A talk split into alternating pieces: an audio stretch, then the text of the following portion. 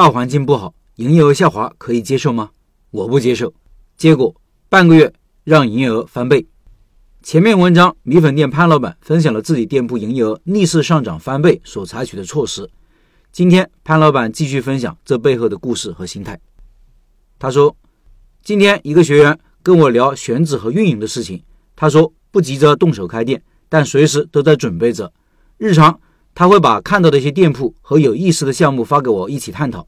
这个过程中，我们会交流项目的受众、选址的利弊、转让费的性价比。”产品的合理性、装修等等，涉及到开店的各个方面的问题。这样，他其实就是在做最真实的案例学习。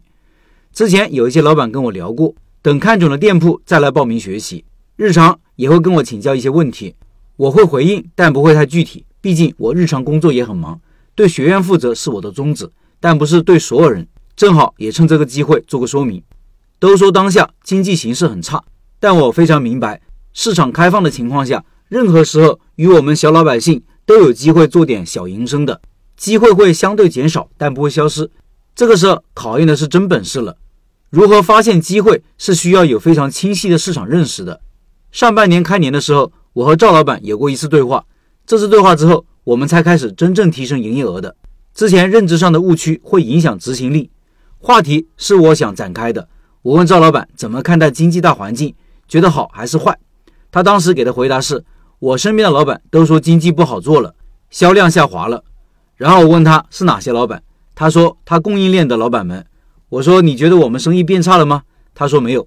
然后我问你是不是觉得我们接下来生意变差，你也是能接受的？他想了一下，回答是的。我立马表达了我的观点，我不接受。以下是我当时陈述的原因。后来赵老板也接受了这些，我在这里分享给大家。大环境差与小餐饮店的直接关系体现在哪些方面？这是我们作为小餐饮店需要客观、理性、系统分析的，而不是作为自己摆烂的借口。大学商业街的门店在大环境差的情况下有哪些变化和不变？有哪些是我们应该核心把握的要点？这些都要我们思考清楚的。首先，大环境会出现失业率增高，进而把竞争压力传导到竞争还不够饱和的地方，也就意味着，首先开店的人数会增加，竞争会加剧。这两年，我们大学附近商圈的牛肉粉店增加了五六家，这是事实。下一步会出现的就是价格战。之前都说消费升级，但如今大家都回归理性，所以性价比一定是核心竞争力。这就对管理流程、供应链、人效、平效等提出了要求。产品过硬的情况下，接下来就是比拼营销的优势。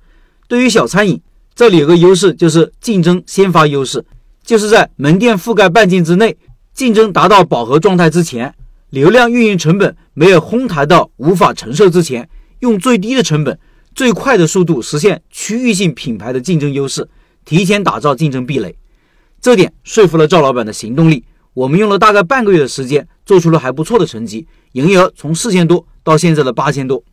之前我也解释过，我只想让门店在一个相对稳定的运营状态下即可。但是这一次出于两层考虑，第一是。对得住学员们的信任，让大家能够静下心来学理论、研究案例去实践。第二是形势所迫，我喜欢主动掌控局面，不喜欢被动。所以想动没动的老板们，千万不要被大环境的形势所欺骗。市场上有大量的机会是需要主动把握的。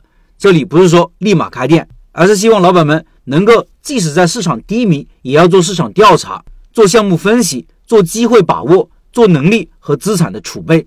以上是潘老板的分享。最后一月份的拜师学艺项目是米粉，潘老板的米粉店今年逆势增长，营业额从四五千到现在的七八千，很厉害。感兴趣老板扫码进入交流群，音频简介里摇摇码。